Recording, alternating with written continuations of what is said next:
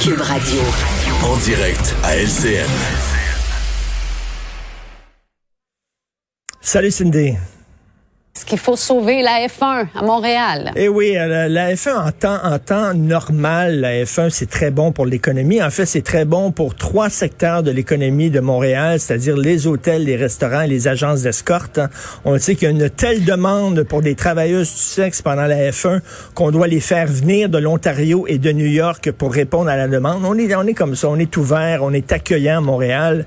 Bon, alors on sait la culture de la F1 pendant trois jours. Soudainement, vous allez dans le centre-ville et il y a des gens tout habillés de blanc avec un bronzage artificiel qui fument des cigares à 50 dollars la pof. Tu des jeunes professionnels qui louent des Lamborghini pendant trois jours pour épater des jeunes femmes botoxées. Bref, c'est fantastique la culture de la F1. Mais là, on se dit, mais là, on est, on est en temps de pandémie. C'est-à-dire, là, on parlerait, là, il y aurait pas de touristes qui, vient, qui viendraient ici pour voir la course de la F1. Ce serait une course en circuit fermé qui serait retransmise, bien sûr, à la télévision, c'est autre chose. Et là, là, on veut allonger des millions de dollars. Certains parlent de 6 millions de dollars, d'autres disent que ça peut aller jusqu'à 20, 25 millions de dollars pour garder la F1 cette année.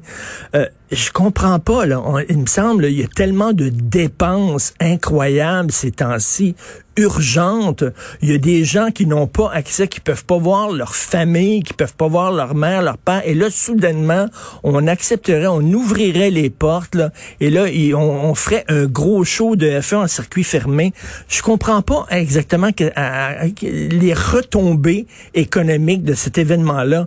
Et peut-être qu'on a peur de perdre la F1, là, parce que, bon, ça serait deux ans euh, consécutifs, mais je pense qu'on a des bonnes raisons, là, des raisons sanitaires, des raisons de pandémie. Je pense que les grands directeurs des circuits des grands prix vont comprendre que Montréal ne peut pas euh, présenter la F1 cette année. Mais là, on a vu hein, M. Fitzgibbon qui tente à tout prix de sauver l'événement. Et je suis convaincu que si on faisait un sondage et on demandait aux gens est-ce que c'est une priorité pour vous qu'il y ait une course de Formule 1 actuellement en pleine pandémie à Montréal, à circuit fermé, qu'on dépense des millions pour ça, je pense qu'on peut deviner la réponse des gens. Il me semble que c'est pas extrêmement nécessaire.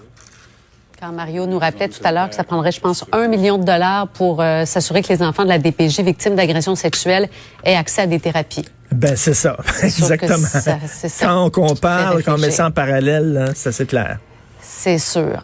Euh, Richard, la ville de Hamilton, en Ontario, a publié un tweet vraiment bizarre sur la vaccination. Oui, alors je, euh, ça circulait hier sur les médias sociaux. Je suis allé voir parce que c'était vraiment bizarre. Je suis allé voir vraiment sur le compte, le vrai compte de la ville d'Hamilton en Ontario. Et c'est bien vrai, c'est vrai.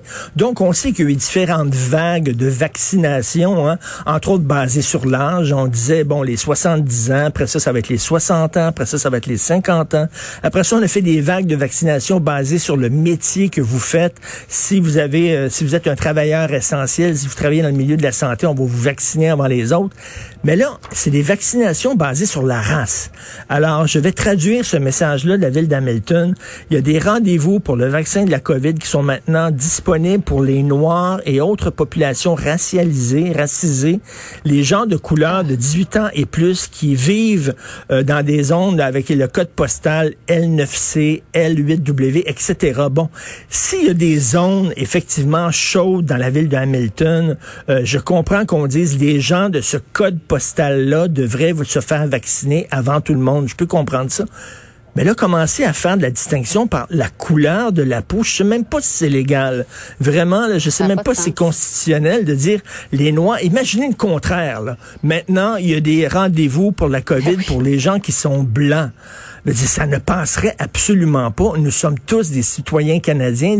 Là, donc, ça veut dire que quelqu'un qui est noir et qui est en forme pourrait se faire vacciner avant quelqu'un qui est blanc, mais qui est peut-être handicapé ou avec une comorbidité.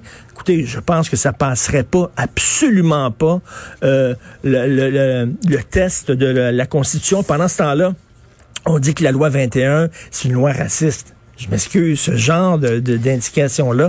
Donc, j'espère qu'il va y avoir des suites. Je, je, je comprends pas. Peut-être que la ville d'Hamilton va s'expliquer, mais c'est assez particulier, mettons.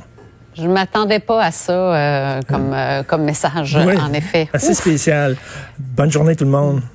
Salut Merci Richard, à demain. À demain.